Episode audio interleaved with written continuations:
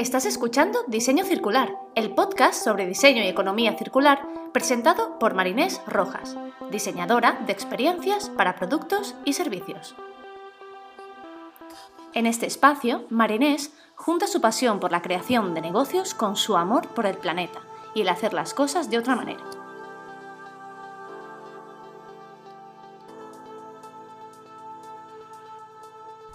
Hola, hola, bienvenidas y bienvenidos a un nuevo episodio de Diseño Circular.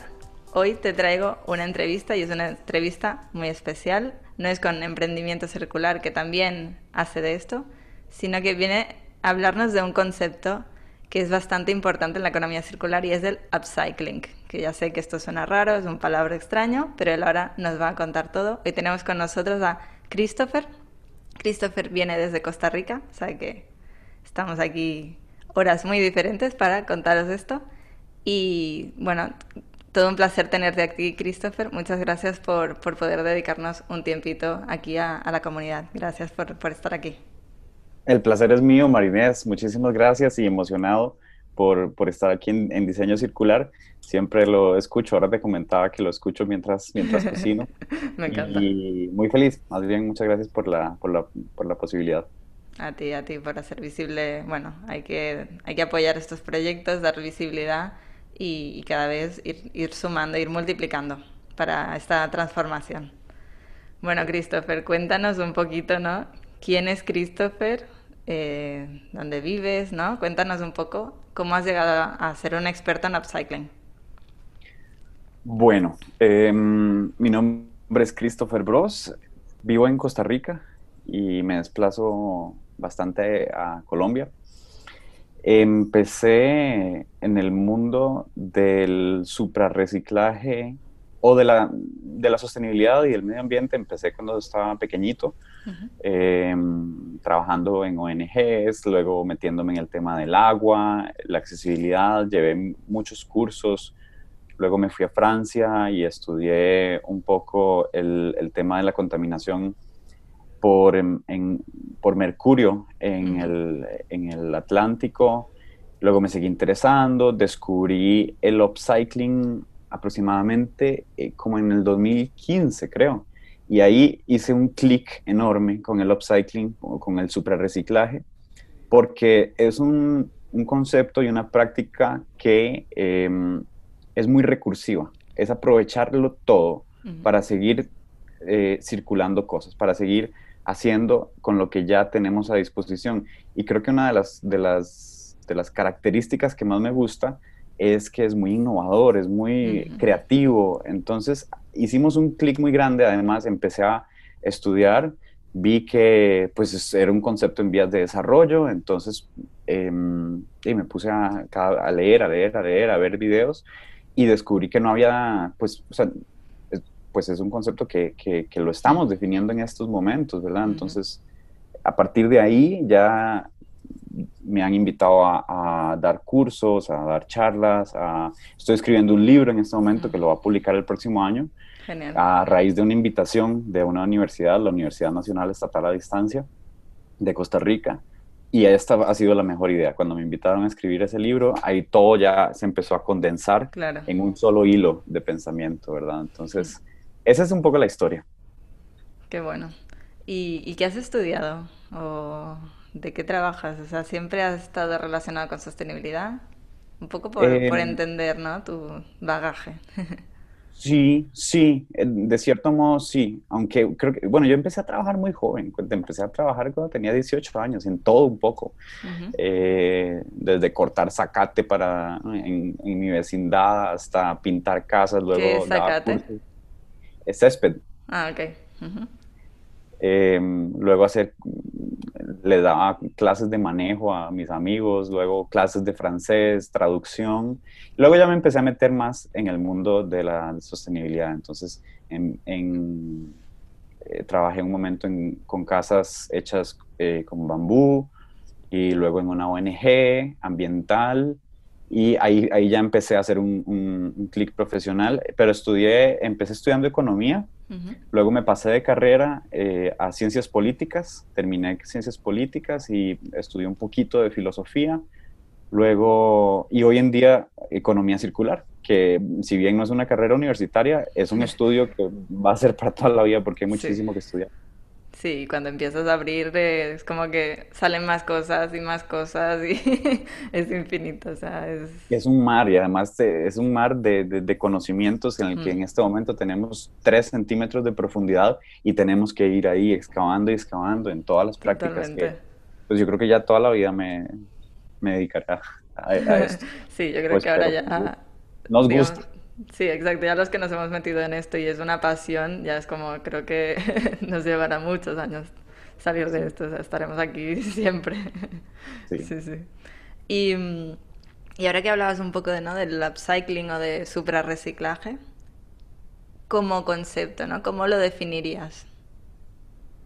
Bueno, em, yo defino el, el upcycling o suprarreciclaje como un bueno, es un concepto que acuñó Rainer Pils. Eh, en, o al menos el primer registro en donde aparece la palabra está en una, una revista que se llama Salvo, aparece en 1994, y luego lo desarrollan bastante William McDonald y, y ¿verdad? En el 2002 y luego en el 2012. También eh, Gunther Pauli escribe también un libro en 1997 que, que se llama Upcycling. Eh, y estos pues dan, unas primeras pinceladas sobre el suprarreciclaje a nivel técnico y más molecular de, las sustancias y de las cosas. Em, yo lo defino como un estadio avanzado de la reutilización de, las cosas y en donde materiales que pueden ser desechados o pueden ser subutilizados em, y pueden ser orgánicos o inorgánicos también, eh, se someten a distintos procesos, ¿verdad? Como el tratamiento, la transformación, el, eh, son repensados y pues básicamente lo que se trata es alargar el ciclo de vida de, eh, de las cosas, de, los materiales. Entonces, em, es un proceso que se caracteriza por estar dentro de la economía circular y eh, revaloriza los materiales de una forma exponencial, ¿verdad? Em, el, punto con el, con el superreciclaje, hay tres grandes eh, elementos, que es el valor, el valor ecológico, la calidad y el valor económico. En estos tres puntos, el superreciclaje los aumenta todos de una forma bastante, muy exponencial, ¿verdad? El valor ecológico es algo que es un, es un índice que tenemos que estar, bueno, que nosotros en circularidad lo, lo conocemos bastante bien porque hay cosas que no necesariamente, que son sostenibles y no necesariamente son circulares. Exacto. O pues hay cosas que uno creería que son verdes, pero no necesariamente son eficientes, prioritarias. Sí. el otro día creo que lo comentabas en un post, el tema de vidrio versus plástico, ¿no? Exactamente. Una investigación que hice hace poquito eh, para Nelis, que, que trabajo en una ONG japonesa que se llama Nelis, y estábamos, hice un caso de estudio investigando el valor ecológico del plástico versus el vidrio. Y la conclusión fue que si el, si el vidrio no es circular, es decir, si el vidrio no es reciclaje, tiene, tiene mejor valor ecológico el plástico. Claro, es que a nivel de energía, producir es una barbaridad. Exactamente. Sí, sí, sí. Sí. Entonces esa es como la definición que, que, que le doy al, al, al suprarreciclaje. O sea, dirías, eh, o sea, sería una estrategia dentro de la economía circular ¿En qué se diferencia? ¿no? Porque aquí deben estar pensando, vale, pero ¿y esto con reciclaje? Mm, ¿Qué? ¿En qué se diferencia? Sí, en, en, en, muchas cosas. Yo creo que el, el suprarreciclaje tiene una gran diferencia con el reciclaje desde su nacimiento. Eh, nace como un concepto que se diferencia, ¿verdad? Justamente de, del reciclaje. Y así lo pone Em, así lo pone Pills cuando, cuando lo menciona por primera vez. Dice, yo creo que deberíamos estar hablando de downcycling. Lo que estamos haciendo en este momento, cuando creemos que reciclamos, en la mayoría de las veces es infrarreciclaje. Totalmente. Pues porque los, los materiales y los, los, componentes de lo que estamos tratando, al final de ese, de ese proceso, resultan de un menor de una menor calidad. Y si bien le, es cierto que le puedes poner aditivos y cosas, ya la calidad bajó, ¿cierto? Y es lo que dice, tenemos que ir por el supra, eh, por el upcycling, aumentar el valor y en ese el valor agregado, el valor ecológico, aumentar el, el valor económico. Y creo que hay, hay, una entrevista muy buena en, en, TED, en TED, TED o TEDx, creo que es TED. TEDx, sí, TED, TEDx, sí. Es que sí, creo que es, creo que es TED. Bueno, en fin, TED o TEDx es de Mike, Mike Mitchell Pham, se llama el chico. Y tiene un, un, TED que se, que se llama em, Is Recycling... Ah, Should We Trash Recycling? Deberíamos botar a la mm. basura el, el, reciclaje. Y propone varias cosas muy, muy interesantes. Propone que el reciclaje ha sido la forma en, en la que el occidente ha justificado o se justifica una sobreproducción. Se justifica, exacto. Se justifica, ¿cierto? Entonces, no, lo mío es reciclable. Entonces puedo seguir produciendo. Puedo seguir haciéndolo igual de mal. Exacto. Sí, sí, sí. Y en realidad el, reciclaje tiene un muy bajo impacto a nivel global, ¿verdad? Creo que es aproximadamente 14,3 de los materiales se reciclan a nivel global y en ciertos países, el, en plástico en específico, ronda del 3 al 9% de, del reciclaje en, plástico. Entonces yo creo que la diferencia más grande es que mientras el reciclaje le da esta como justificación al sobreconsumo y a la sobreproducción, el upcycling o suprarreciclaje, si te, darás, si te das cuenta en la etiqueta, en muchas de las etiquetas de los productos, comunica un, reto, comunica un problema, comunica una, cuestión de que, oiga, esto, lo que yo estoy haciendo está hecho con redes de pesca. ¿Por qué? Porque las redes de pesca representan un problema en, el mar. Y eso le da un valor muy, muy, muy, muy grande. Es un valor agregado que... Sí, total. Sí, sí, sí. Sí, el poder decir estoy solucionando un problema, pero además estoy creando un producto que puedes comprar, que puedes y formar parte de esa solución es como quién está haciendo eso, o sea, ese valor es, es incomparable. Exacto, exacto. Y, y, también el hecho de que es muy innovador y tenés que ser una persona muy creativa para, para poder reciclar. De hecho, casi que todas las personas cuando dicen que yo, que, que, reciclamos o todo, en realidad muchas de las veces lo que estamos haciendo es otras cosas que no reciclaje. O estamos infrarreciclando o estamos suprarreciclando. Porque el reciclaje en sí casi que solamente a nivel industrial se, se, se hace. Sí, es que realmente cuando, digamos, yo tiro algo al contenedor, se mezcla con tantos diferentes plásticos o diferentes materias que es que cuando llega ya esa, esa materia, digamos, pura se ha perdido. Entonces, claro, es downcycling 99% seguro. exacto, exacto. Y mm, sí, Marines, yo creo que ahí esas, esas son las diferencias más, más grandes que le puedo, que le puedo ver a, al reciclaje comparado al supra reciclaje. Em, a ver, es que, eh, y un ejemplo muy grande, muy, muy, muy esclarecedor puede ser, cuando reciclamos, reciclamos una botella de plástico en otra botella de plástico, en la mayoría de ocasiones. Estamos generando un producto de un solo uso. Em, y el punto del superreciclaje justamente también es trabajar con una mentalidad. La mentalidad de un solo uso en el upcycling no está presente. Sí es una mentalidad, es, la mentalidad circular la que está detrás y la que diferencia el reciclaje del superreciclaje. ¿Y en qué punto crees que entraría como estrategia el, upcycling? ¿no? Por ejemplo, yo cuando estoy diseñando un producto o un servicio, ya desde el minuto cero, yo ya estoy pensando en los diferentes escenarios y en los diferentes pasos dentro del ciclo de vida, ¿no? Desde la extracción, eh, la producción, el uso, el transporte, todo esto, ¿no? Hasta el final de la vida si yo ya estoy pensando un producto, por ejemplo, para ser reutilizado o para ser reparado, ¿en qué punto entra el upcycling? ¿no? A lo mejor cuando ya, después de todo, ya no he podido reparar más, o en qué punto entraría? Mm,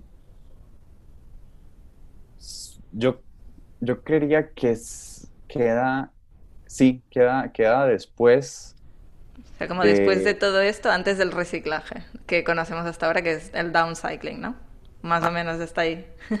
sí, y, ah, y, me gustaría pues basarme en, la, en, la, en la pirámide de, gestión de residuos sólidos, en donde lo primero que tenemos que hacer es reducir reducir el consumo, reducir la producción de cosas. Si en sus procesos usted puede reducir algún eh, tóxico, algún material, algún todo, hágalo. Ese es el primer paso. Reducir todo a nuestro, nuestras eh, acciones. Luego está la reutilización. ¿sí? Reutilicemos, ojalá. ¿Por qué? ¿Qué pasa? El suprarreciclaje, si bien es cierto que es innovador y es creativo, tiene una huella alta porque es un tratamiento. Entonces, si vos antes de hacer un tratamiento podés no hacerlo y reutilizar algo, sí, ideal. Es, lo ideal. Sí, sí, sí. sí. Eh, pero yo creo que no es tanto el caso con el suprarreciclaje porque, pues, casi siempre lo que recuperan son problemas. O sea, lo que se recuperan son, o sea, ya están, de todas formas, casi siempre ya estás siendo un reto y casi siempre ya será algo positivo. si se, ya es beneficioso. ya es beneficioso. Porque, por ejemplo, sí, ok, el, el, caso de anteojos con redes de pesca. Hay unos anteojos hechos por una, compañía, una compañía que están hechos con redes de pesca. Eh, reutilizarlas, las redes de pesca ya no es tan viable. Han sido, están ahí botadas y, no, son, son aprovechables. Entonces, creería que... Ahora, la pregunta es válida en el sentido en el, en el o, la pregunta me gustaría responderla en tanto a cómo uno puede concebir para el suprarreciclaje. Y ahí sí las empresas tienen mucho peso en el área del diseño, el diseño del producto. Por ejemplo, crear productos y cosas que luego se puedan, que sean modulares y que se puedan desprender y convertirse. yo tengo un sueño, ojalá me escuche alguien que haga, que haga impresoras. A lo mejor alguien en el podcast que te está escuchando dice, te cumple el sueño, Christopher. Ojalá, ojalá, ojalá alguien en el podcast. Y no sé por qué es un sueño como tan específico, porque hay muchas otras cosas que, se, tienen que hacer y de hecho ni siquiera sé si es prioritario, tal vez no, pero te lo cuento. Em, es, es, me imagino una impresora, impresora normal, eh, para hojas y escanear y todo que al final de su vida útil se pueda descomponer en un montón de cosas. Entonces, que el vidrio del scan se convierta en un espejo, que adentro estén las partecitas para, armarte, para armarse unos anteojos de sol, eh, que adentro estén las partes para de una vez hacer como un Lego y hacer cosas, no sé, aquí un cubo para poner lapiceros, mm. eh, así, que sea desmontable y luego, y luego se, pueda, se pueda hacer algo más antes de ir a... De ir a al final de la vida Entonces, listo, y se me dañó, se me dañó la impresora. Genial, porque ya puedo hacer uso de todos los productos que, quería. y que la, he dañado casi que a, posta para poder usar las gafas o el que... no, esperemos que no. Esto, esto, algo similar hace, eh, bueno, un chico con el que he hablado que es de México, que se llama Álvaro Núñez, él eh, tiene una empresa de, ya te lo diré, de, recolección de, aparatos electrónicos y se encarga de, digamos, vigilar cuál es la vida útil de todo, de todo este producto y de poder eh, reciclar estos productos. Y está sacando una gama de, de productos hechos con partes porque se dio cuenta de que por qué tengo que fundir según qué partes y justamente dice el motor de una impresora Dice, eh, ¿por qué tengo que fundir todas estas partes cuando ya de por sí ese objeto tiene un valor y lo puedo reconvertir en otra cosa? Y está creando como kits para que los niños se puedan, em, bueno, niños o estudiantes puedan armarse objetos a través de, de, una, de una guía y todos los componentes vienen de objetos que ha tirado la gente. O sea, que es como, bueno, súper circular. Pero es muy, muy interesante, o sea, y me, ha recordado tu, tu, sueño. A lo mejor si hablas con él. Vieras que yo creo que lo conozco o en algún lugar he escuchado el nombre de Álvaro Núñez. Tiene un podcast también. Ajá. O sea, que a lo mejor te suena de eso. Sí. y bueno, ahora porque me, yo, me, voy por las ramas y empezamos aquí a hablar de... Volviendo al, al upcycling, al reciclaje ¿qué dirías que son los principios de, de esta estrategia? Bueno, yo creo que mm, sí, es, es, importante porque siento que el futuro del, del upcycling y el, el superreciclaje está eh, mucho en, en, la ética y en la coherencia y en la investigación. Pero e, eso no son tanto principios, pero sí como pilares y, guías que hay que tener en, cuenta. Este, em, creo que el, el, primer principio es utilicemos materiales desechados o subutilizados, porque en muchas ocasiones el superreciclaje a veces se vende como una materia prima virgen. Mm. Y pues, em, en, mi opinión, sería, eso no es superreciclaje, eso es la, producción de un objeto como cualquier otro. Entonces, en tanto les sea posible a las personas trabajar con residuos y con materiales subutilizados que puedan ser exponencialmente tratados o exponencialmente revalorizados, eh, háganlo. Mm, luego, el, producto final debe, debería poder aumentar el valor ecológico. Y aquí tengo una observación. El, a ver, hay, en algunos momentos el superreciclaje no será positivo no, no dará un valor ecológico positivo. Porque las maquinarias todavía no están a punto, estamos apenas desarrollándolas y muchas veces, si lo analizamos, probablemente tendremos más energía requerida para hacer un pequeño producto que hubiera podido ser eh, hecho con otro tratamiento más eficiente. Sin embargo, aquí tengo una reflexión y es que hay que dejarle un tiempo. Como todo proceso que acaba de empezar, hay que dejarle un tiempito para que las máquinas se optimicen, para que los procesos se optimicen, para que nosotros aprendamos cómo... Eh, y además va a ser una búsqueda natural, orgánica, porque mientras pues, queremos ser lo más eficientes con nuestro uso energético, ya de por sí, en nuestros emprendimientos y en nuestra vida. Mm, ese es el, segundo que, Bueno, yo tengo siete, pero te voy a mencionar ah, tal vez un otro, uno final. Si, los otros están en tu libro, los enviamos a comprar el libro. Voy a, voy a cuando, cuando esté listo, te invito al, te invito al, lanzamiento. Ojalá nos puedas eh, acompañar. Claro, claro, claro. Online, sí. sí, va a ser online. Em, el tercer principio. Yo creo que el tercer principio es que un producto suprarreciclado debería poder comunicar comunicar. Y yo, siempre insisto en, esto, en el uso de la etiqueta, del hecho con. Creo que el futuro va a ser hecho con, no hecho en, ¿verdad? Hecho en y eh, hecho por. sí, sí. El futuro va a ser hecho con, hecho con tal residuo, hecho con tal reto eh, o, desafío. Y Ah, en, sí un, producto super reciclado debería poder comunicar, comunicar por qué está haciendo lo que está haciendo, cuál es el impacto que está generando, hacia dónde va, cómo lo hizo, em, un montón de cosas para los, para los usuarios y para la gente que se interese en eso, porque al fin y al cabo la línea entre un producto eco, verde y un producto super reciclado es muy delgada si no se comunica bien y creo que debe, lo que, de lo que se trata aquí es de hacer un salto cualitativo y cuantitativo en esto eco, ¿verdad? En lo verde. Sí, sí, sí. Y mm, ya hemos hablado, ¿no? De más o menos los principios, eh, qué es las diferencias con, con, el reciclaje o el downcycling. Em, ¿Qué beneficios tiene? Hay beneficios evidentes, pero digamos así, alguno que tú digas, esto es que es muy claro, hay que ir hacia ahí. Sí, bueno, yo creo que el, primer beneficio es, es la conciencia con el, poder de comunicación que tiene un objeto ante un desafío global. Creo que como nunca antes están habiendo ahora, hoy en día productos que están comunicando desafíos que no estabas eh, y problemas que no estabas para nada eh, eh, al corriente, ¿no? Al, corriente, al tanto.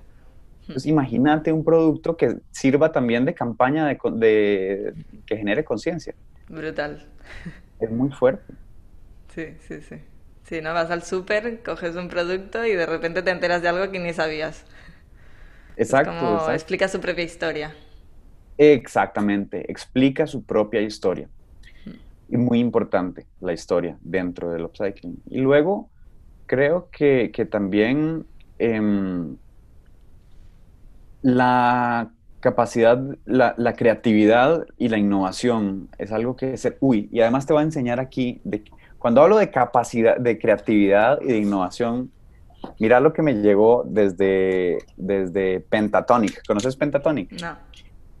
Pentatonic es una empresa eh, que está en el Reino Unido que hace upcycling y trabaja en, en, en economías. Y ellos investigan qué hacer con las cosas más inusuales. Entonces, por ejemplo, esto Ajá. es un kit.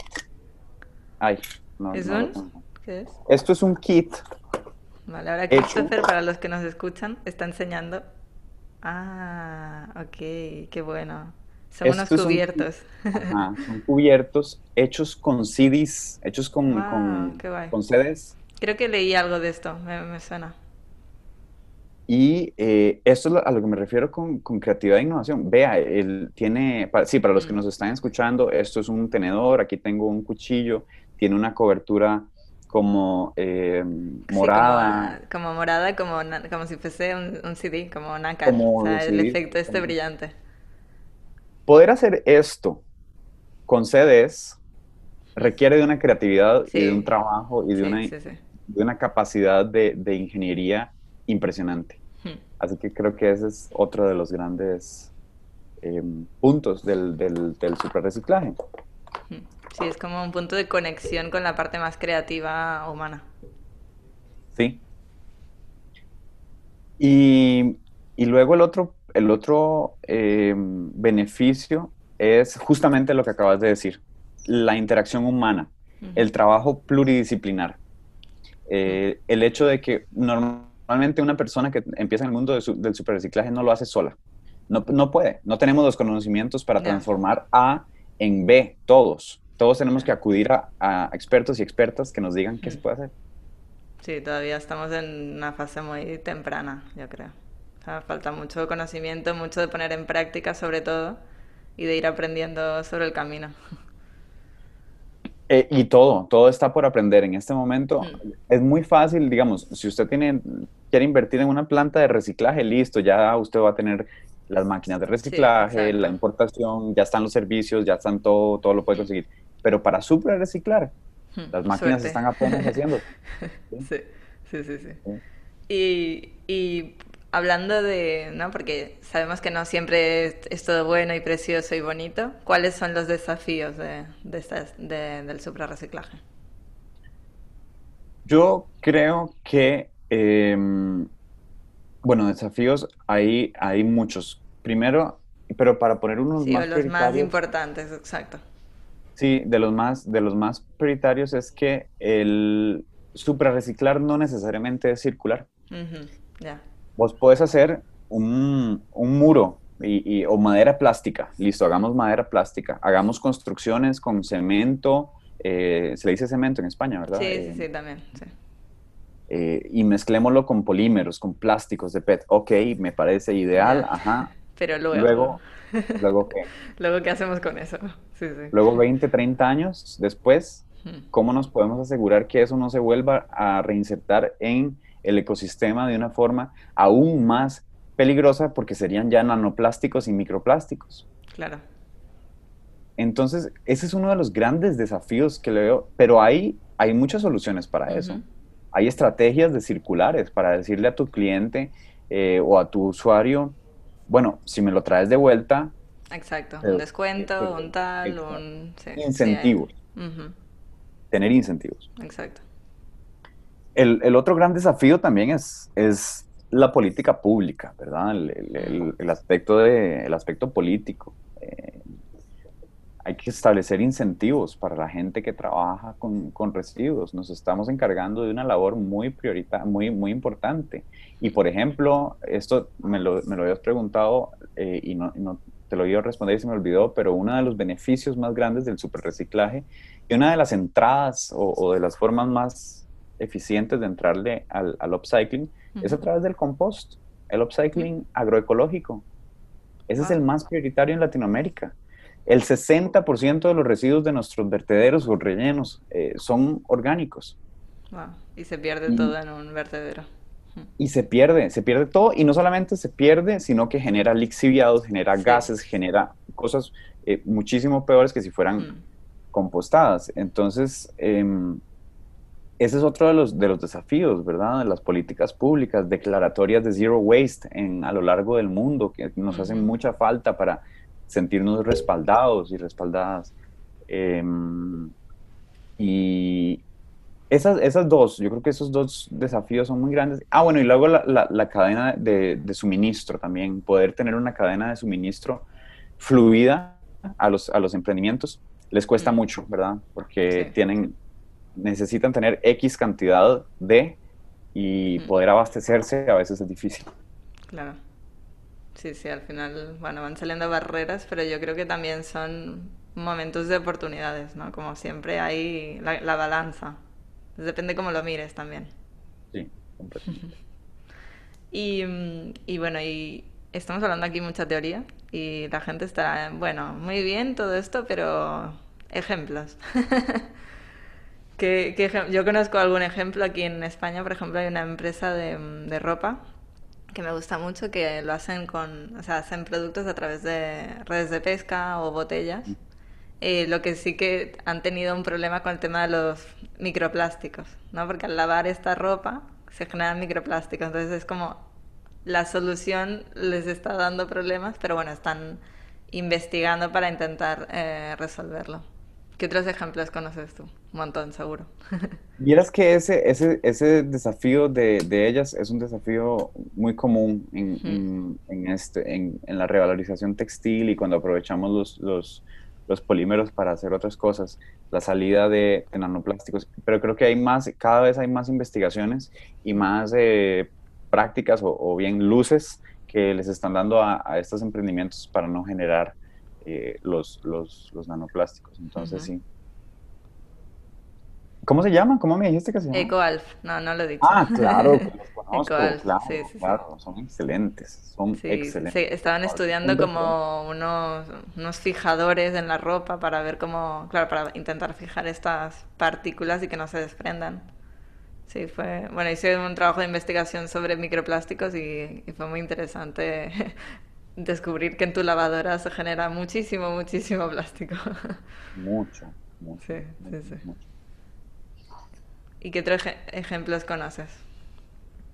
Bueno, em, hay ejemplos latinoamericanos muy interesantes. Eh, hay una, ah, y ahora que estábamos hablando del, del, de lo compostable o lo agroecológico, hay una empresa chilena que, que, admiro mucho, se llama Food for the Future, F4F.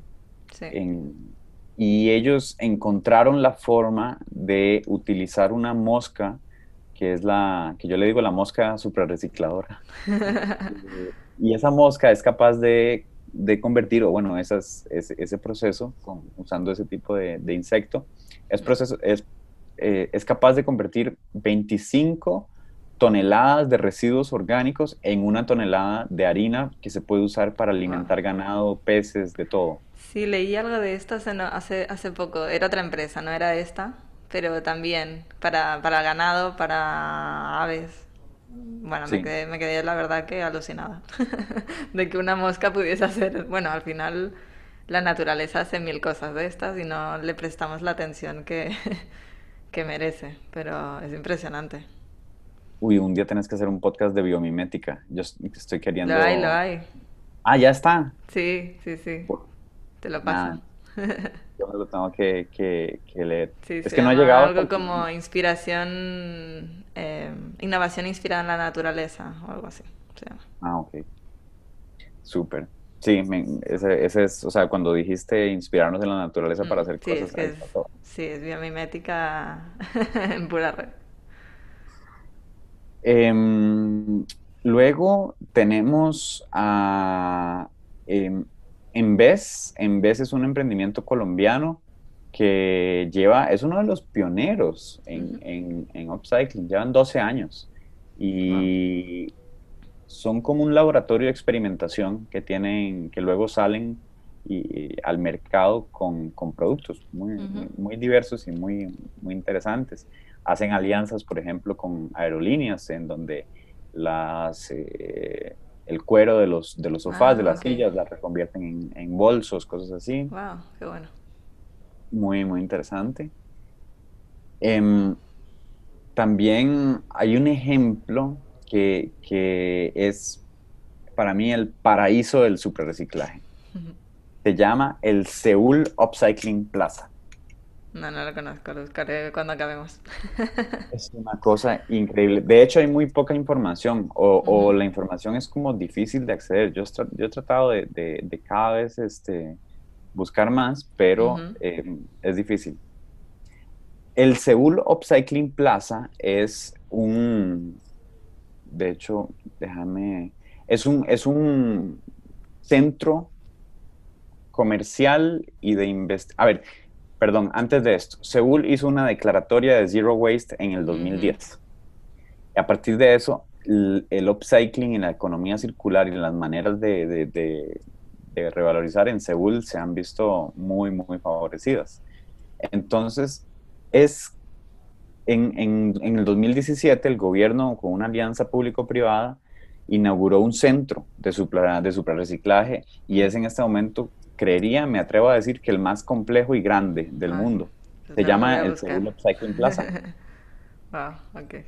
Y, y, es, una, es una vaina de 16 mil metros cuadrados, tiene un Fab Café para experimentar eh, creativamente los materiales. y más de innovación por los poros es I más D, innovación más mall o, centro comercial, porque entonces a los, al, alrededor del, centro hay tiendas que ya son de los propios que habían llegado a experimentar, ya se O sea, puedes consumir, digamos, los productos o los servicios de... qué bueno. Sí, sí, sí. Tiene un Fab Café para la experimentación creativa, tiene una galería de productos, tiene un museo, tiene un banco de materiales eh, gigantesco con el que puedes experimentar de todo tiene pues eh, locales de, alquiler, tienen hasta una academia, tienen una academia para personas que quieran ir a estudiar upcycling y un restaurante eh, ecológico y en donde experimentan también upcycling gastronómico. Claro, claro, bueno, tiene que ser en todos lados, me imagino, aplicándolo en todo. Es impresionante, eso es como el monstruo del, del, del, del, del superreciclaje en Seúl y, y bueno, ejemplos hay, hay mucho más y de hecho mm. Latinoamérica está, está en ebullición, está en, en, ebullición con, con, el upcycling y la economía circular y cada vez están mm. saliendo cosas más innovadoras.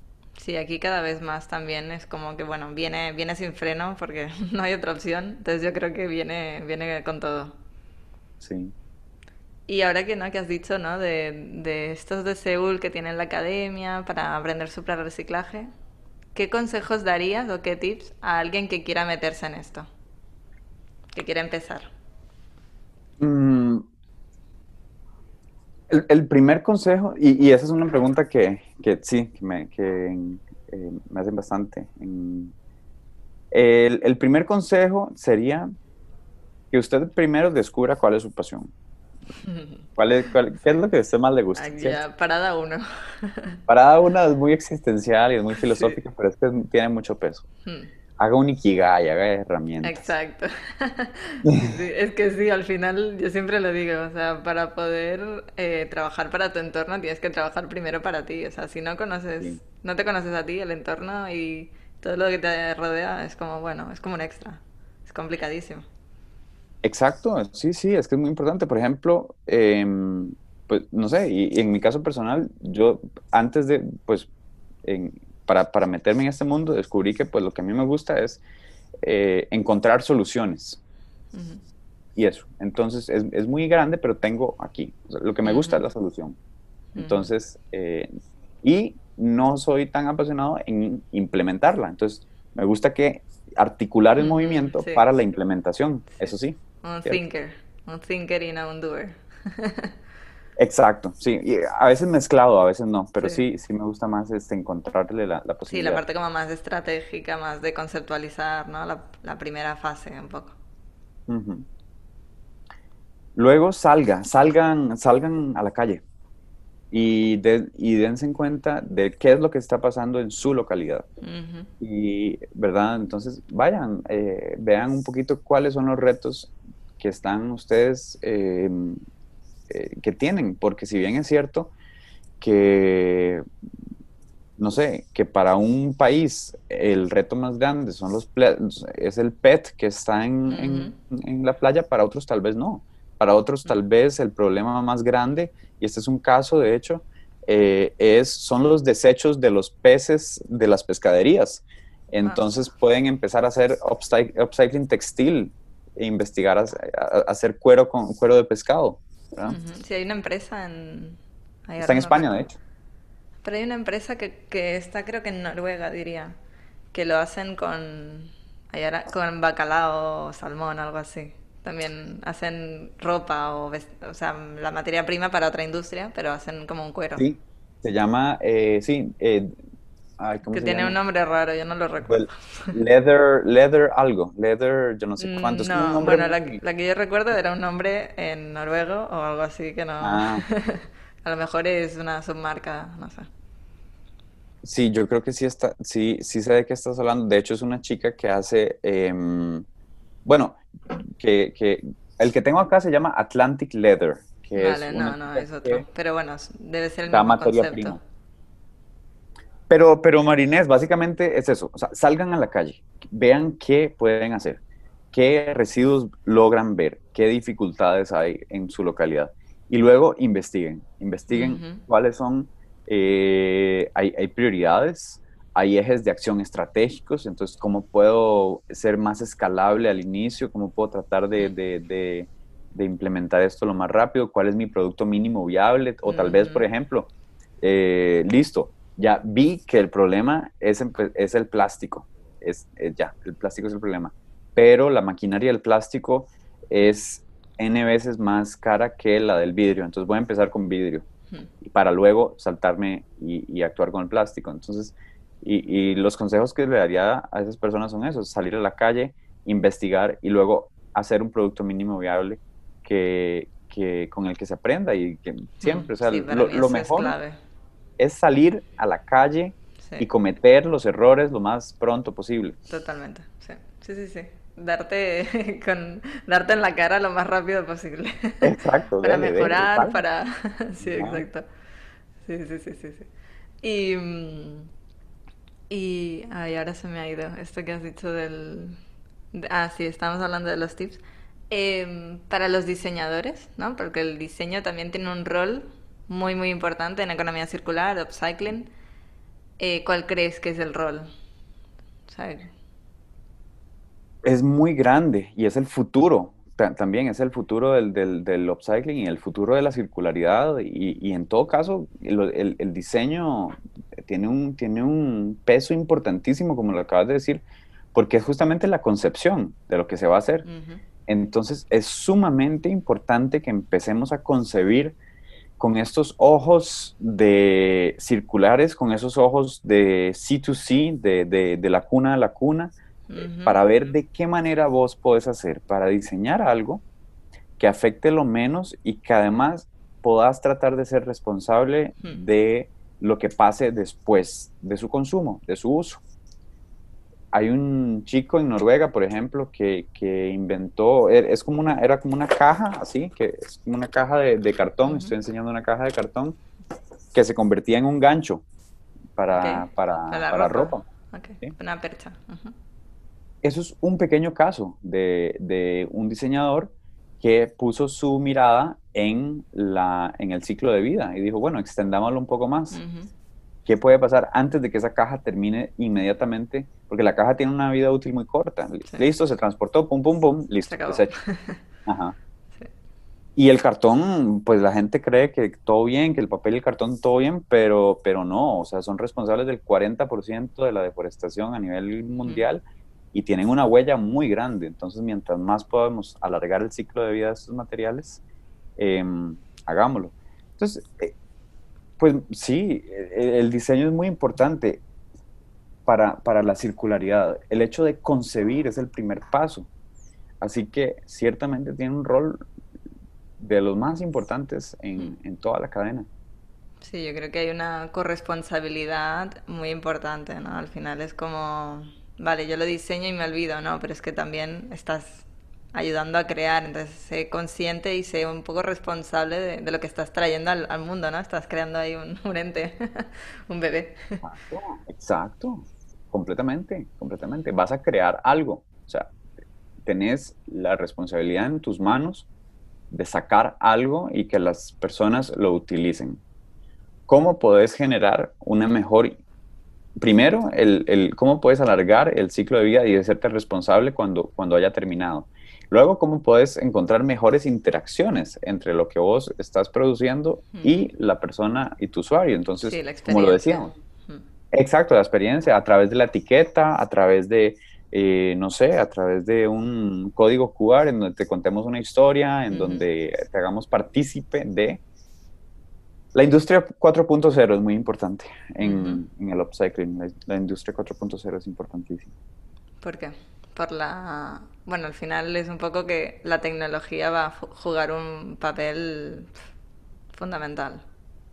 Exacto, por la tecnología y por, por, por también que estamos dando un giro a la servitización, ¿verdad? Entonces, eh, no es, cada vez vamos a crear menos productos em, y vamos a, crear más servicios, más, más alquiler, más, más cuestiones así. Entonces, la industria .0, las apps, los chips de radiofrecuencia integrada son muy importantes para el upcycling, para la circularidad. Para el tracking, ¿no? Para poder... Exacto, el tracking. El tracking es circular, justamente, o sea, es saber qué hiciste vos y cómo lo estás, cómo, cómo, estás interactuando con lo que te estoy dando.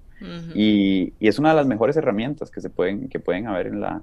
De hecho, en, muchas ciudades donde ya casi hay, hay cero residuos, se debe a eh, recipientes, contenedores y estrategias con tarjetas, con tu tarjeta como... Sí, en, Corea creo que hay un sistema vos abrís el, el, el, recipiente, es que no me gusta llamarle basurero, pero bueno, el basurero.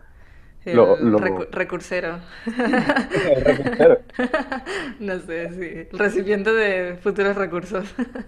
exacto, el, recipiente de recursos potenciales. y me encanta, me encanta, son palabras complejas. Exacto, abrís el, eh, el contenedor con una tarjeta. Entonces, listo, ya detectamos quién sos pones tus, tus residuos y te vas.